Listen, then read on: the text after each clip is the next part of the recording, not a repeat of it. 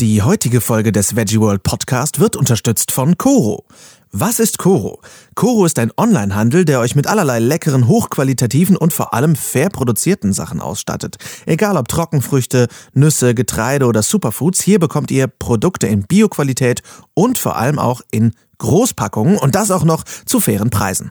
Damit spart ihr eine Menge Müll und die Lieferkette bleibt vor allem transparent. Coro arbeitet nämlich direkt mit Produzenten und Landwirten zusammen, damit ihr auch wisst, wo eure Leckereien so herkommen. Wenn ihr also mal wieder keine Nüsse mehr habt oder die Trockenfrüchtepackung euch entgegengähnt, schaut einfach vorbei auf corodrogerie.de und mit dem Gutscheincode VeggieWorld bekommt ihr die ganze nächste Woche 5% Rabatt auf den nächsten Einkauf. Hallo liebe Freunde und herzlich willkommen zu einer neuen Folge des Veggie World Podcast. Ich bin der Lars und liefere euch wie jeden Montag Tipps, Infos und Interviews rund um das Thema Vegan. Und heute spreche ich mit der Vorsitzenden von Animal Equality Deutschland, Ria Rehberg, über ihre Arbeit und übers Abschalten. Schön, dass ihr eingeschaltet habt, ihr Lieben. Endlich, der Frühling ist da. Endlich, endlich, endlich, endlich, der Frühling ist da. Herrgott. Sorry, dass ich das jetzt äh, sage, weil natürlich das gerade irgendwie alle sagen und das ist einfach das erste richtig warme Wochenende im Jahr und so weiter und so fort. Aber es ist so ein krasser Effekt, den das Wetter auf das Wohlbefinden hat, oder? Ich bin, oh, ich bin echt mega gut drauf dadurch im Vergleich zu den letzten äh, Wochen, wo es doch irgendwie ein bisschen nieselig und dieselig und ach, war. Und das freut mich enorm. Und äh, gestern saß ich irgendwie fünf Minuten gefühlt in der Sonne und hatte fast Schiss, dass ich einen Sonnenbrand kriege. Also die Sonne ist da, holt euch eure Portion ab und das ist total wichtig für unseren Vitamin D-Haushalt. Genießt es, genießt es, es ist wundervoll. Also das wollte ich einfach kurz mit euch teilen. Da freue ich mich einfach enorm drüber und dann ist es auch irgendwie gerechtfertigt, einen Haufen Eis zu essen und statt das in der Kälte zu tun. Nicht, dass ich das gemacht hätte. Ich freue mich aber vor allem auch, weil ich diese Woche mit Ria Rehberg spreche, beziehungsweise ich hatte das Interview mit ihr schon im November letzten Jahres auf der Veggie World in Berlin und ich habe ein ganz, ganz wundervolles Interview mit ihr geführt, was ich heute endlich mit euch teilen kann. Das heißt, unser Monat der Tierproduktion zur Kleidungsproduktion, wundervoll gesagt, Lars. Unser Monat der, der Tierhaltung zum Thema Kleidungsproduktion ist damit an sich abgeschlossen, wobei ich nächsten Montag noch einen kleinen Bonus äh, dazu schieße zum Thema Seide. Also, direkt auf ins Interview mit Ria Rehberg. Sie ist eine ganz wundervolle Frau, die sehr viel bewegt im Tierschutz und im Tierrechtsbereich. Und ähm, da will ich gar nicht viel jetzt drüber reden, denn das macht sie viel besser als ich. Deswegen wünsche ich euch viel Spaß beim Interview. Ja, vielen Dank, Ria, dass du dir Zeit genommen hast hier zu sein erstmal. Ähm, für diejenigen, die dich noch nicht kennen, ähm, ich glaube, es gibt nicht so viele, weil du ja sehr viel äh, unterwegs bist und auch sehr wichtige Arbeit verrichtest. Stell dich doch mal vielleicht kurz vor, wer du bist und was du so machst. Ja, hallo, erstmal danke, dass ich hier sein kann. Ich freue mich sehr. Ähm, ich bin Leiterin von Animal Equality in Deutschland, aber Animal Equality ist eigentlich eine internationale Organisation, die in acht Ländern aktiv ist. Und ja, wir setzen uns eben dafür ein, dass die Grausamkeiten in der Massentierhaltung beendet werden und machen zum Beispiel Undercover-Recherchen äh, oder ja, Ernährungsprogramme zum Beispiel, die Menschen helfen sollen, ihre Ernährung zugunsten der Tiere umzustellen. Und wie was hat dich dazu motiviert? Ich werde jetzt nicht groß fragen, wie bist du vegan geworden, weil das, ich denke, sind viele leid, irgendwann zu erzählen an Veganer. Aber ähm, wie, was hat dich motiviert, dich wirklich beruflich so viel für Tiere einzusetzen? Ja, die Entscheidung, mich beruflich einzusetzen, kam tatsächlich eigentlich eher durch Animal Equality, weil ich okay. das Glück hatte, die Personen, die Animal Equality hier in Deutschland gründen wollten, sozusagen vorher kennenzulernen und dann oh. sehr, sehr früh einzusteigen und einfach zu sehen, dass es möglich ist, eine Organisation aufzubauen, und dass es eben auch eine Zukunft gibt, dort sozusagen Personen langfristig fest anzustellen und darüber eben auch diesen beruflichen Weg möglich zu machen. Vorher hätte ich mir das nicht wirklich erträumen können. Ne? Ich hätte natürlich jede freie Minute habe ich dafür genutzt, irgendwie Aktionen zu machen oder ähm, ja mich auch online äh, für Tiere einzusetzen. Aber dass es eben die Möglichkeit geben würde, das zum Beruf zu machen, das ist eher zufällig dann entstanden, würde ich sagen. Was hast du vorher gemacht? Ich habe studiert äh, zu der Zeit, interkulturelle Kommunikation und genau als das Studium dann vorbei war, habe ich dann Vollzeit mich erstmal ehrenamtlich bei Animal Equality, wie alle ja am Anfang, mhm. eingebracht und ja, mit der Zeit haben wir dann eben auch irgendwann angefangen, Menschen einzustellen. Klingt aber eigentlich wie der perfekte Studiengang, oder? Ja, eigentlich schon. Für alle Kulturen. Mhm. Das ist cool. Ich frage mich ganz oft, wie, wie Menschen überhaupt diese ganze Arbeit bewerkstelligen, gerade wenn es irgendwie ehrenamtlich ist, gerade so Aktivismus. Wie, wie kriegst du das so? Ich meine, jetzt machst du es beruflich, aber wie, wie hast du das hingekriegt in 24 Stunden, die jeder nur hat? Ja, ich glaube, das ist auch eine große Herausforderung. Ähm weil man bei uns oder ich auf jeden Fall für mich Beruf und Hobby da nicht mehr wirklich trennen kann. Das war ja, natürlich genau. so ein ehrenamtlicher Einsatz, der sich dann zum Beruf entwickelt hat.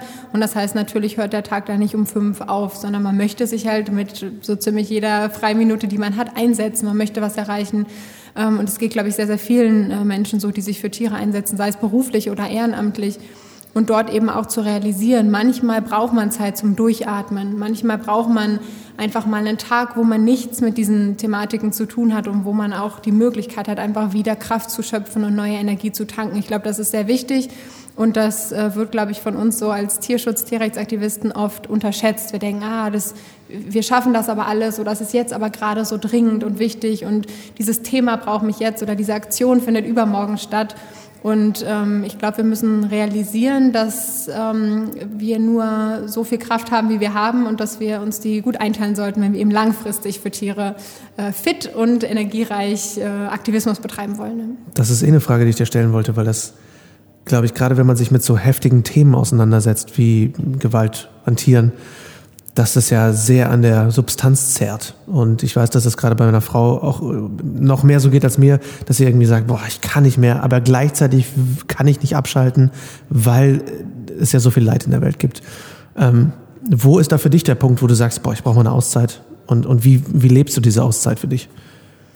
Ja, das stimmt. Das ist natürlich schwierig, das teilweise zu verarbeiten und ähm, viele Momente, die ich so erlebe oder viel Gewalt an Tieren, die ich selbst miterlebt habe, die kommt auch erst später wieder. Also oft ist es gar nicht so sehr in dem Moment, sondern wenn man dann eben mal einen Tag äh, nichts macht, dann kommt es auf einmal wieder hoch. Und ich glaube, das, das ist sehr oft so und das muss man eben einfach realisieren, dass es wichtig ist, sich da diese Auszeiten ab und zu zu gönnen und ähm, auch so ein bisschen ähm, die Gedanken mal ruhen zu lassen ich glaube, es ist für jeden irgendwie eine, eine, eigene persönliche Herausforderung. Wie geht man damit um? Für mich ist dieses, also im Team arbeiten zu können, in so einem tollen Team, wie wir es bei Animal Equality sind, und eben auch ähm, Erfolge zu feiern und auch überhaupt Teilerfolge ja erzielen zu können, ist für mich so das, was mich extrem aufbaut. Also ich würde mhm. mich nicht als äh, traurigen Menschen bezeichnen, ähm, sondern ich bin eigentlich sehr, sehr, sehr dankbar für die Art von Arbeit, die ich mache und das wirklich täglich. Und ich glaube, das liegt eben daran, dass wir es sehr, sehr wichtig nehmen, Erfolge zu feiern und eben die positiven Seiten an der Arbeit, die wir machen, zu sehen. Und deswegen macht es mir auf jeden Fall unglaublich viel Spaß, auch diese Arbeit zu machen. Also es ist nicht so, dass ich mich jetzt dazu zwinge, mhm. sondern dass ich kann mir einfach nicht vorstellen, was anderes zu machen. Das ist, was ich machen will und was mich glücklich macht, obwohl natürlich auch traurige Momente ähm, immer wieder dabei sind. Ja, ja klar. Und ähm, wie, was kommen wir mal auf Animal Equality wirklich selbst zu sprechen. Was sind denn, was genau betreibt ihr für Arbeit?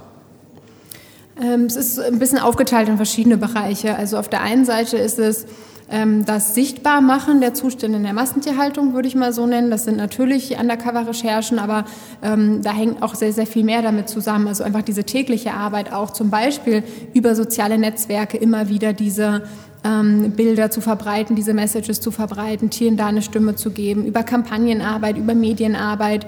Ähm, also grundsätzlich würde ich sagen, genau zusammenfassend dieses Tierleid sichtbar machen und dazu aufrufen, sich auch als Einzelperson dagegen einzusetzen. Also entweder indem man aktiv wird oder natürlich indem man jetzt im Persönlichen sagt, ich, ich ändere meine Ernährung oder ich ändere meinen Lebensstil und ich versuche eben auf Tierprodukte, soweit es geht, zu verzichten. Ähm, gleichzeitig äh, möchten wir aber auch so ein bisschen ein positives Beispiel setzen. Wir möchten Menschen abholen. Wir haben das Ernährungsprogramm La Veg zum Beispiel, wo es ähm, ja sehr stark darum geht, dass einfach die Personen, die Interesse daran haben, ihre Ernährung umzustellen, da so ein bisschen an der Hand genommen werden von mhm. Eva, ihrer der persönlichen Beraterin sozusagen des Programms, die einfach mithilft. Und da geht es wirklich nicht darum zu sagen, ähm, jeder Mensch muss von heute auf morgen vegan werden, sondern es geht eben darum, jeder und ich glaube, das können wir auch rückblickend selber oftmals an uns als eigenem Beispiel sehen. Jeder braucht eben eine gewisse Zeit. Sehr, sehr wenig Menschen schaffen es, ähm, über Nacht sozusagen ja. zu Veganern oder ähm, äh, Vegetarier zu werden. und einfach diesen Menschen diese Zeit zu geben und sie in der Hand zu nehmen und sie auch positiv zu ermutigen, diesen Schritt zu tun. Denn, das ist auch ganz wichtig, es gibt Studien, die zeigen, dass äh, wenn so eine Verhaltensumstellung ähm, von einem Schlag auf den anderen passiert, eine sehr große Verhaltensumstellung, wie ja zum Beispiel der Schritt zum Veganismus auf jeden Fall eine ist, dass es dann umso wahrscheinlicher wird, dass die Personen rückfällig werden, mhm. sozusagen, also dass sie äh, diese Verhaltensumstellung für nicht besonders lange Zeit durchführen. Das heißt, wir möchten eher, dass die Menschen, wenn es geht, schrittweise anfangen, diese neue Art äh, der, gesunden, veganen, nachhaltigen Ernährung in ihren Tagesablauf aufzunehmen, damit es eben auch nachhaltig ist und damit es ähm, ja, lange, lange anhält und äh, hoffentlich die Person halt nicht irgendwann wieder anfangen, Tierprodukte zu essen. Auf jeden Fall. Ich finde es aber schön, dass ihr da so ein breit gefächertes Programm habt, weil ich mir vorstellen kann, dass viele Tierrechtsorganisationen so ein, ich sag mal, so ein unangenehmes Gefühl oft bei Leuten vermitteln, weil die Leute ja nicht gern mit unangenehmen Themen wie Massentierhaltung konfrontiert werden möchten. Ähm, was ist genau deine Rolle, wenn du jetzt sagst, du, du bist die Leiterin ähm, des, des deutschen Departments sozusagen? Was genau machst du tagtäglich? Wie sieht dein Alltag aus? Ja, ähm, das ändert sich tatsächlich so ein bisschen von Zeit zu Zeit. Also als wir mit Animal Equality angefangen haben, hat man, äh, haben sehr wenige Personen so ziemlich von allem irgendwie was gemacht.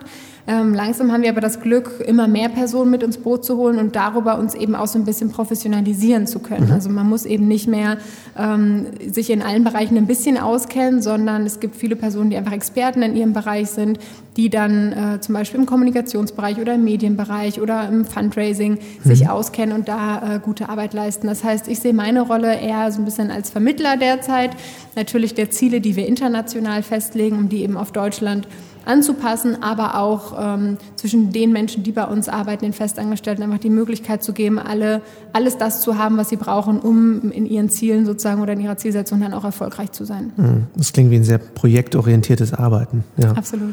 Ja. Ähm, wie siehst du denn sinnvollen Tierrechtsaktivismus, sinnvollen und, und ähm, effektiven Aktivismus? Wie sieht der für dich aus?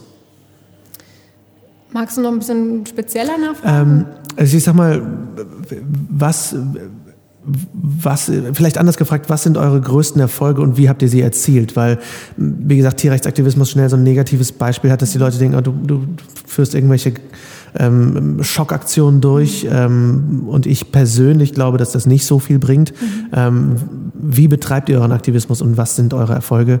Wie erzielt ihr die? Ich glaube, vielleicht mhm. ist die Frage so besser gestellt. Ja, super, vielen Dank.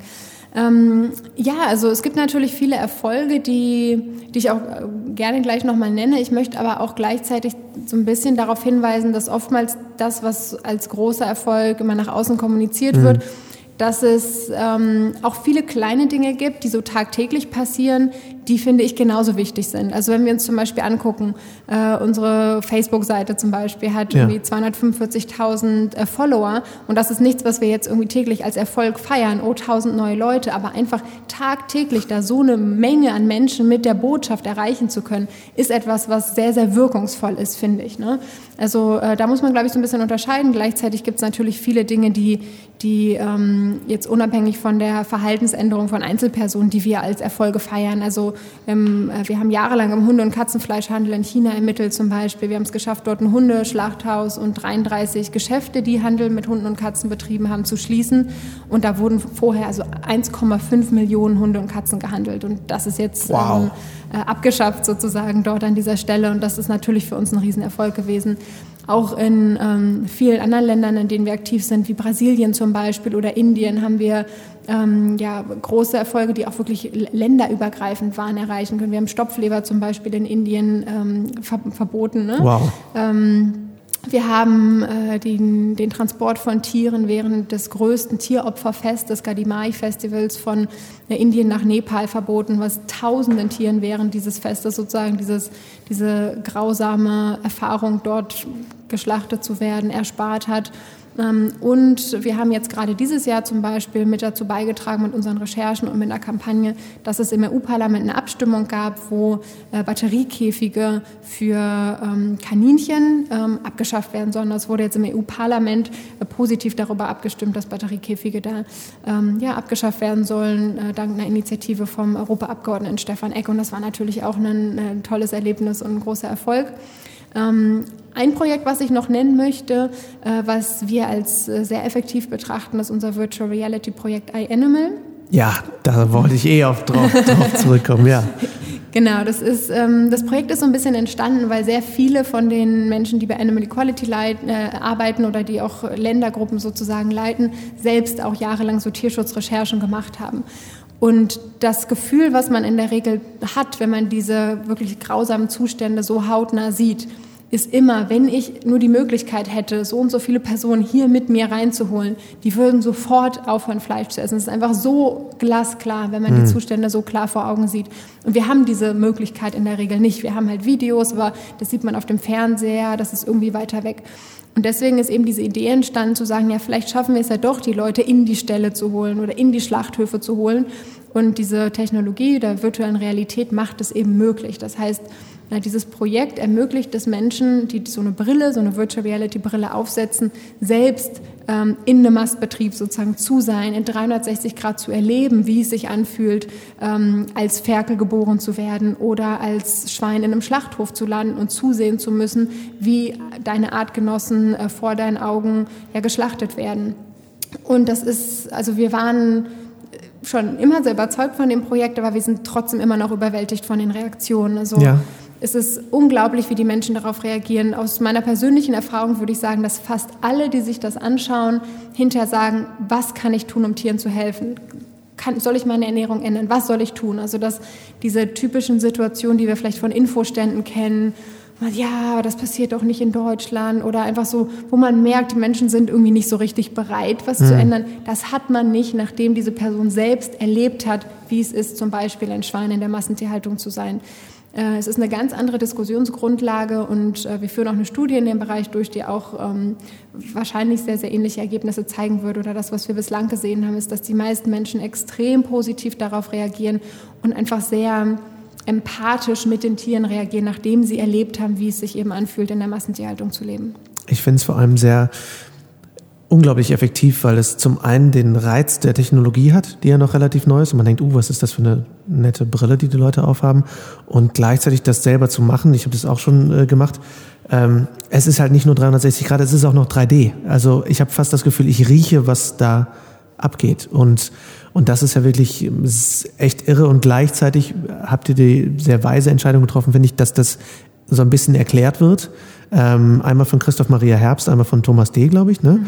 Ähm, was das so ein bisschen emotional äh, weit genug entfernt, damit ich es überhaupt durchhalte. Mhm. Ich meine, ich selber habe jetzt schon genug Earthlings geguckt, dass ich da, ich sag mal, in gewisser Weise abgestumpft bin. Aber ich glaube, dass viele, die das zuerst sehen, das dadurch überhaupt erst durchhalten können, weil sie jemand mit an die Hand nimmt, einen Erzähler. Und das finde ich echt unglaublich. Ich finde es cool, das äh, zu hören, dieses Feedback, weil ich glaube, dass es eine der effektivsten Maßnahmen ist, die man jemals treffen konnte bisher. Also das finde ich echt cool. Wie sehen eure Zukunftspläne für iAnimal aus? Was ich nämlich mir dachte, als ich das Hühnervideo gesehen habe, dachte ich, das wäre mal schön in der Milchindustrie mhm. zu sehen. Wie sind eure Pläne?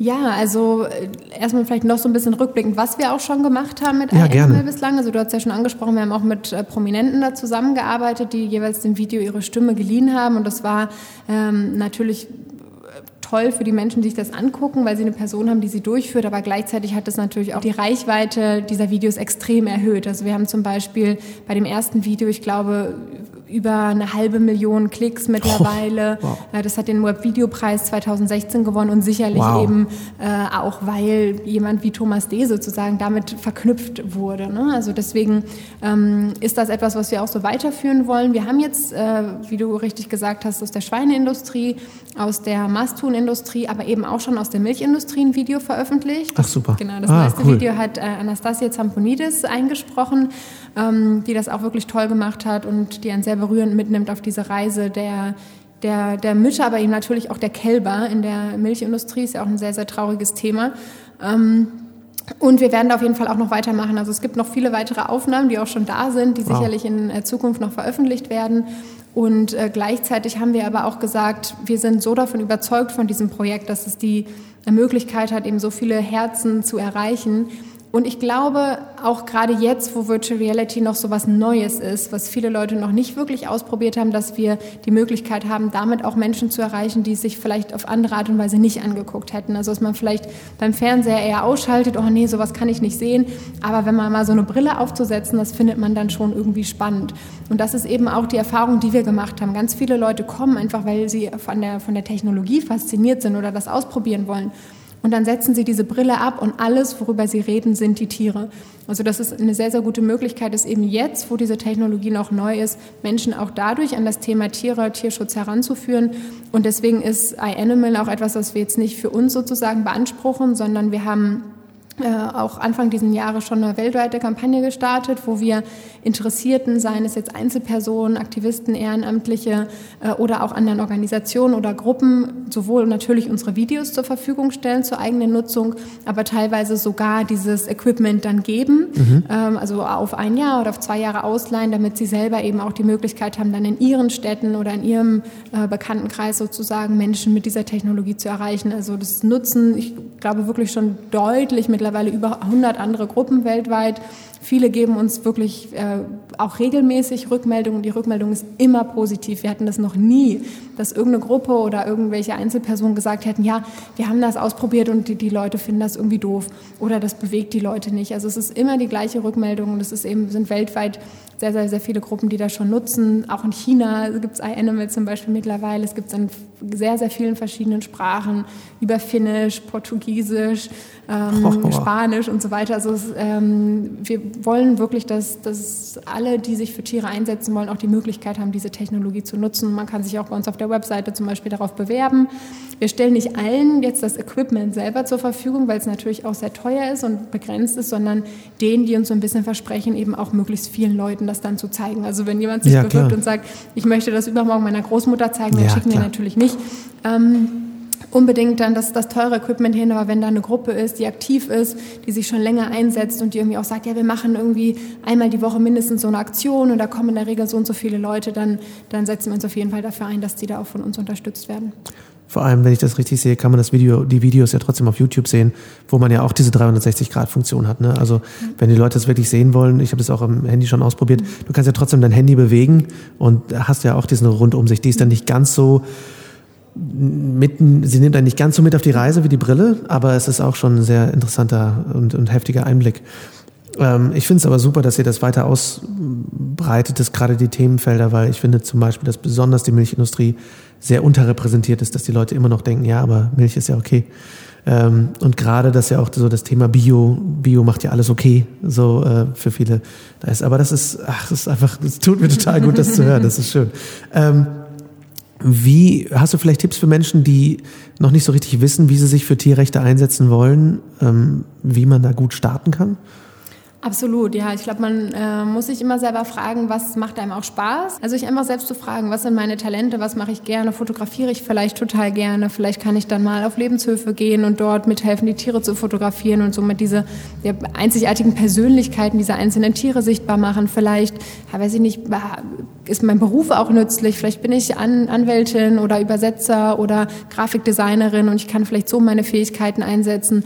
Oder wenn ich jetzt, sage ich mal, keinen bestimmten Beruf habe, der sich jetzt gerade besonders gut eignet, kann ich vielleicht auch einfach mich bei Organisationen in freiwilligen Netzwerke eintragen, äh, dazu Aktionen gehen, mitmachen, vielleicht auch einfach mal anschreiben und sagen, hey, ich habe eine Idee, was kann ich machen? Und was, äh, glaube ich, oft so ein bisschen unterbewertet wird, was ich aber, glaube ich, auch also wirklich als eine der wichtigsten Dinge äh, betrachten würde, ist Online-Aktivismus, weil so unglaublich viel online passiert und leider auch sehr, sehr viele kontraproduktive Sachen online passieren. Also man sieht ja so ein bisschen diese typischen Diskussionen, die immer unter Facebook-Posts entbrannen. Ja. Und ich glaube, man kann da durch, sag ich mal, geschicktes Kommentieren sehr positiv eingreifen und einfach versuchen, ohne jetzt mit dem moralischen Zeigefinger oder ohne Menschen äh, anzugreifen, auch persönlich, sondern einfach, indem man äh, nett und freundlich auf Fakten hinweist, indem man sich auch in die Person hineinversetzt, die da kommentieren und einfach mal versucht, ähm, ja, diese typischen Missverständnisse, die existieren oder auch diese Mythen, die ja oft gar nicht stimmen, wie weiß ich nicht, äh, der Regenwald wird für das Soja, was die Veganer essen, ja, abgeholzt genau. oder so. Wir wissen natürlich alle, dass das nicht stimmt, aber viele Menschen denken tatsächlich, dass das der Fall ist. Und da kann man einfach, glaube ich, online äh, sehr, sehr viel über soziale Netzwerke zum Beispiel, einfach durchgeschicktes Kommentieren ähm, erreichen und viele Menschen ja auch positiv beeinflussen. ich glaube auch, dass Bildung und Informieren der absolute goldene Weg da sind, weil gerade so viele Mythen immer noch herrschen, äh, obwohl es so viele Informationen gibt. Ich habe eben noch ein Gespräch mit einer Dame geführt, die dachte, dass wenn Wein vegan ist, hat er auch keinen Alkohol mehr, weil es ja alles rausgefiltert. So, alles was schmeckt. Mhm. Es ist äh, schon sehr interessant, wie viele Fehl Fehlinformationen da noch sind. Ähm, ich finde vor allem die Entscheidung oft schwer zwischen ähm, Einzelschicksal von Tieren und einem, dem großen Ganzen. Wie handelt ihr das so? Weil ich weiß, dass bei mir zu Hause mit meiner Frau immer so die Diskussion auf, äh, entbrennt, dass sie sich noch mehr für Einzelschicksale erwärmt und ich bin immer so derjenige, der sagt, nein, wir müssen das große Ganze. Mhm. Wie, wie siehst du das? Wie ist da so dein Empfinden? Ja, das ist eine sehr, sehr spannende Frage, auch eine, die mich wirklich äh, ja, fast täglich beschäftigt. Also als Organisation ist uns Wirksamkeit extrem wichtig, also die Effektivität unserer Arbeit. Ähm, wir evaluieren wirklich so ziemlich alles, was wir tun und wir möchten immer das tun, was unterm Strich am meisten Tieren hilft. Ja. Ähm, wir sind zum Beispiel auch von Animal Charity Evaluators über mehrere Jahre hinweg als eine der effektivsten Organisationen der Welt ausgezeichnet worden. Und ähm, wir haben auch einen Wirkungsbericht zum Beispiel, den wir jedes Jahr in Deutschland veröffentlichen, wo wir ganz genau sagen, was unser Ansatz ist, warum uns Wirksamkeit so wichtig ist und was Wirksamkeit eben auch für uns bedeutet.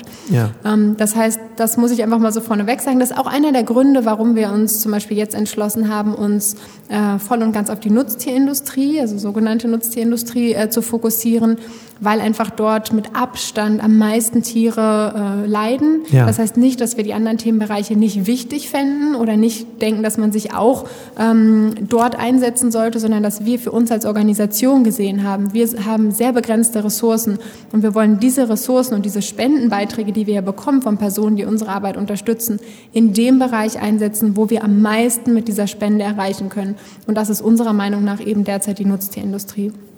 Gleichzeitig habe ich aber zum Beispiel auch einen Hund, den ich gerettet habe in Polen, einen Straßenhund. Äh, das heißt, wenn dieser Hund jetzt ähm, krank wird, dann werde ich mich natürlich, werde ich natürlich viel Geld dafür in die Hand nehmen, dass dieser Hund gerettet wird. Das heißt, ich glaube, man muss auch immer unterscheiden zwischen ähm, was ist sozusagen meine Familie. Mein Hund würde ich sozusagen in, in den Kreis meiner Familie aufnehmen. Absolut. Und da ähm, macht man natürlich dann Unterscheidungen, als wenn man sagt, als Organisation oder als Einzelperson äh, setze ich mich oder durch meine Spende zum Beispiel oder durch meinen Einsatz für die Bereiche ein, die ich für am effektivsten halte. Also das bedeutet nicht, dass wenn wir sagen, ja, unser Fokus liegt jetzt auf der Nutztierindustrie oder uns ist Effektivität wichtig, dass wir komplett Einzelschicksale außer Acht lassen würden. Ganz im Gegenteil. Ich glaube, es geht ja gerade darum, so vielen Einzelschicksalen wie möglich zu helfen. Denn wenn wir sagen, die meisten Tiere leiden in der Nutztierindustrie, dann sind das auch einzelne Tiere. Und ähm, das äh, muss man, glaube ich, einfach so ein bisschen vermitteln. Und mhm. ähm, es gibt zum Glück auch immer mehr Organisationen im NGO-Bereich, die sich überhaupt so auf Impact-Orientierung und Wirksamkeit langsam einlassen. Es ist verwunderlich. Man würde ja denken, dass eigentlich das das A und O sein sollte, dass ja. man sich als NGO überlegt, wie kann ich am meisten mit den Spenden oder mit den Ressourcen, die mir zur Verfügung stehen, erreichen. Aber es ist nicht so verbreitet, wie man denken würde. Aber es kommt eben immer mehr und das ist einfach auch schön zu sehen. Absolut. Ja, danke dafür. Das ist äh, ein guter Ansatz. Ähm, ich beschäftige mich immer mehr mit dem Wort, äh, mit den Worten Dogma und Mission. Und äh, ich kann mir vorstellen, dadurch, dass ihr ja auch einen, einen sehr empfindliches Thema behandelt, dass ihr vielleicht auch mit diesen, mit, mit Kritik konfrontiert seid. Wie geht ihr damit um, mit Kritik, dass ihr vielleicht als dogmatisch missionarische Veganer irgendwie gebrandmarkt werdet?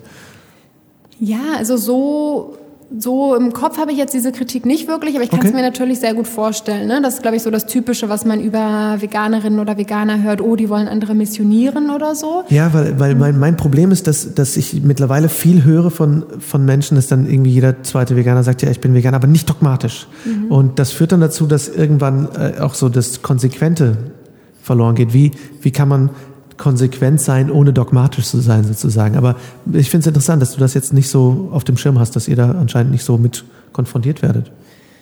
Eher nicht, eher vielleicht sogar ein bisschen andersrum, dass uns vielleicht vorgeworfen wird, wir sind äh, zu pragmatisch, aber eher, glaube ich, dann aus Seiten der, der Tierrechtsbewegung natürlich. Oh, okay. ähm, Nee, ich würde sagen, dass, also mir ist dieser Kritikpunkt so an uns nicht wirklich bekannt, aber ich okay. kenne natürlich diesen, diesen allgemeinen Ruf, den Veganer haben, missionierend zu sein. Und ich als äh, Neu-Veganerin war definitiv sehr missionierend. Ja. Also ich habe mit jedem darüber gesprochen. Ich habe so ungefähr jedem, der mir irgendwie unter die Finger gekommen ist, Schlachthofvideos gezeigt, weil das für mich einfach unglaublich war. Ich habe das irgendwie erfahren, was da passiert und niemand, ich wusste das vorher nicht und andere ja. Leute wussten das bestimmt auch nicht und ich wollte einfach, dass andere die gleiche Erfahrung machen wie ich und sagen, ey, das ist falsch, lass uns dagegen, äh, dagegen einsetzen und das ist einfach nicht so gut angekommen und äh, da haben wir auch relativ schnell mit aufgehört und ja. unser Ansatz ist tatsächlich zu sagen, ähm, viele Informationen sind nicht bewusst. Wir möchten diese Informationen offenlegen und ja, natürlich möchten wir, dass die Leute vegan werden. Und ja, natürlich wünschen wir uns, dass so viele Leute wie möglich ihren Fleischkonsum reduzieren, bis eben irgendwann gar keine Tiere mehr, mehr gezüchtet und getötet werden müssen. Aber wir verstehen eben, dass jeder da diese Entscheidung persönlich selber treffen muss. Und wir sind einfach da, um Hilfestellung und Unterstützung mhm. zu leisten und einfach auch mit diesen Mythen um äh, Veganismus, um Nutztierhaltung und so weiter aufzuräumen. Da sehen wir uns eher, glaube ich, in dieser okay. Rolle. Wie siehst du so die Zukunft von von euch? Also wir werden bei Animal Equality in Deutschland jetzt auch stärker mit Unternehmen zusammenarbeiten wollen. Wir haben das in anderen Ländern bereits gemacht. Ähm, das machen auch viele Organisationen in dem Bereich ähm, und da gibt es auch tolle Bündnisse, die sich zusammengeschlossen haben. Und wir werden das eben in Deutschland auch vermehrt angehen, äh, denn obwohl wir natürlich immer darauf hinweisen, dass es auch wirklich systemimmanente Probleme in der Industrie gibt, glauben wir einfach nicht, dass von heute auf morgen diese Industrie nicht mehr existieren wird. Das heißt, die Tiere werden weiterhin leiden und wir möchten, dass besonders schlimme Praktiken, wie zum Beispiel damals dann die, die Batteriekäfighaltung für Legehennen, die ja auch in vielen Ländern immer noch existiert, ähm, äh, ja abgeschafft wird und dass solche Praktiken eben äh, ja nicht mehr existieren. Und der legale Weg über äh, ja, Rechte, Gesetze und so weiter ist oft sehr sehr langwierig und sehr schwierig. Und deswegen ist es ähm, oder machen es viele Organisationen unter anderem eben auch wir, dass wir mit Unternehmen in den Kontakt gehen und sie bitten sozusagen ihre Tierschutzstandards zu erhöhen und damit besonders grausame Praktiken wie Batteriekäfighaltung jetzt für Kaninchen oder Legehennen zum Beispiel oder ja schlimme Amputationen, die gemacht werden bei vollem Bewusstsein, dass sowas sozusagen von den Unternehmen nicht mehr unterstützt wird und dadurch dann eben auch ähm, ja, branchenübergreifend nicht mehr gemacht wird. Das finde ich spannend, weil es letztendlich ähnlich ist wie die vegane Herangehensweise die mächtigste Waffe, die wir heutzutage haben, ist unser Kaufverhalten. Mhm. Und ich finde es spannend, dass ihr dann von Verbraucherseite da dran geht. Mhm. Das finde ich echt cool. vielen, vielen Dank dir. Ich wünsche euch alles Gute. Ich finde es großartig, Dankeschön. was ihr macht. Und gerade Animal, äh, iAnimal finde ich echt eine der besten Erfindungen jemals. ähm, ich bin gespannt, wie ihr vielleicht das Fischthema damit angeht. Ja. Cool. Vielen, vielen Dank. Ich freue mich sehr, was ihr noch so zustande bringt. Danke dir für das Gespräch. Ein sehr inspirierendes und sehr spannendes Interview. Vielen herzlichen Dank für deine Arbeit und deine Zeit und deine Gedanken, liebe Ria. Und natürlich danke an das ganze Team von Animal Equality für eure wertvolle Arbeit. Natürlich haben wir nicht alle die Gelegenheit oder sind in der Position, unser gesamtes Leben dem Tierschutz zu widmen. Aber wir können alle etwas tun. Angefangen natürlich bei unserer eigenen Lebensweise. Darüber spreche ich ja jeden Montag. Aber auch davon abgesehen gibt es viele Möglichkeiten, im Kleinen wie im Großen etwas zu bewegen. Also, wenn euch das so angekickt hat wie mich, schaut gerne auf den Seiten von Animal Equality vorbei. Die Links dazu sind natürlich wie üblich in den Shownotes. Ansonsten ist die Suchmaschine eurer Wahl euer Freund. Und wie Ria schon so schön gesagt hat, ähm, oft haben wir vielleicht Talente oder Berufe, die sich super eignen, die Welt ein Stückchen besser zu machen, was wir im ersten Moment vielleicht gar nicht so sehen, weil wir so denken, okay, aber was, was kann ich denn? Ich sag mal, von mir jetzt mal ausgegangen, ich bin Schauspieler. Was kann ein Schauspieler schon machen, um die Welt zu verbessern? Mal ehrlich, wir können keinen Tisch drechseln, wir können nichts irgendwie großartig verändern und dennoch können wir eben doch was erreichen, wenn wir versuchen, unsere Talente irgendwie ähm, ja mit mit etwas Gutem zu verbinden. So habe ich zum Beispiel zu diesem Podcast gefunden und erreiche jetzt damit jede Woche ein paar tausend Menschen und das ist super geil, muss ich ganz einfach sagen. Und ähm, ich mache zum Beispiel auch sehr viel Fotos und mache das immer mehr auch beruflich und ähm, habe da auch irgendwann gedacht, wie kann ich das mit Veganismus verbinden? Wie kann ich das mit Tierrechtsaktivismus verbinden? Und äh, versuche jetzt immer mehr einfach Porträtfotografie damit zu verbinden. Und manchmal ist es auch nicht unbedingt die erste Idee, die einem so in den Sinn kommt, die vielleicht die richtige ist, ähm, sondern man muss das mal so ein bisschen durchwälzen in den Gedanken und auch hm, tauscht euch mit Freunden aus, tauscht euch mit eurer Familie aus, was ihr da machen könnt, denn manchmal kommen dann äh, die anderen auf, auf Gedanken, die ihr vielleicht gar nicht selber hattet und das ist echt äh, sehr, sehr wertvoll. Ich persönlich finde es ja total irre, wie viel das Team von Animal Equality erreicht. Und ich finde, dass iAnimal eine der besten Ideen ist, die in den letzten Jahren für den Tierrechtsaktivismus umgesetzt wurde. Wenn ihr also könnt, geht gerne mal auf so ein Event, wo iAnimal gezeigt wird und macht das mal mit. Das ist eine ganz schön krasse Erfahrung, so komplett in Virtual Reality das Leben eines Tieres mitzubekommen. Das ist nochmal was ganz anderes als Kino in 3D, einfach weil ihr den Kopf dreht und überall, überall um euch herum ist 360 Grad dieses Leben von so einem Tier. Und diese Filme dauern auch nicht super lang. Das kann man ganz gut ähm, verstoffwechseln, sage ich es mal ganz bescheuert. Also das kann man ganz gut verarbeiten, selbst wenn die Videos natürlich nicht ohne sind. Ähm, und wenn ihr nicht die Gelegenheit dazu habt, dann schaut trotzdem mal bei YouTube vorbei und gebt einfach iAnimal ein. Da finden sich die Videos ja auch, dann nicht unbedingt in 3D, aber ähm, Ihr könnt die auch so natürlich anschauen und die sind auch so sehr, sehr wertvoll. Ich hoffe, die Folge hat euch gefallen und ihr konntet euch etwas daraus mitnehmen. Schreibt mir gerne wie üblich eure Fragen und Gedanken an lars.veggieworld.de oder an podcast.veggieworld.de und ich freue mich natürlich wie üblich über eine ehrliche Bewertung auf der Podcast-Plattform eurer Wahl. Das hilft uns nämlich noch mehr Menschen zu erreichen. Und wenn ihr das erste Mal heute beim Podcast seid, vielleicht weil ihr ein Fan von Ria Rehberg seid, was ich total verstehen kann, dann schaut gerne oder besser gesagt hört gerne in die älteren Folgen rein. Es lohnt sich wirklich. Ich habe unfassbar tolle Interviewgäste. Ich habe tolle Köche, Ernährungsberater und so weiter und so fort. Ich habe ähm, ganz tolle Infofolgen, wenn ihr neu beim Thema Veganismus seid.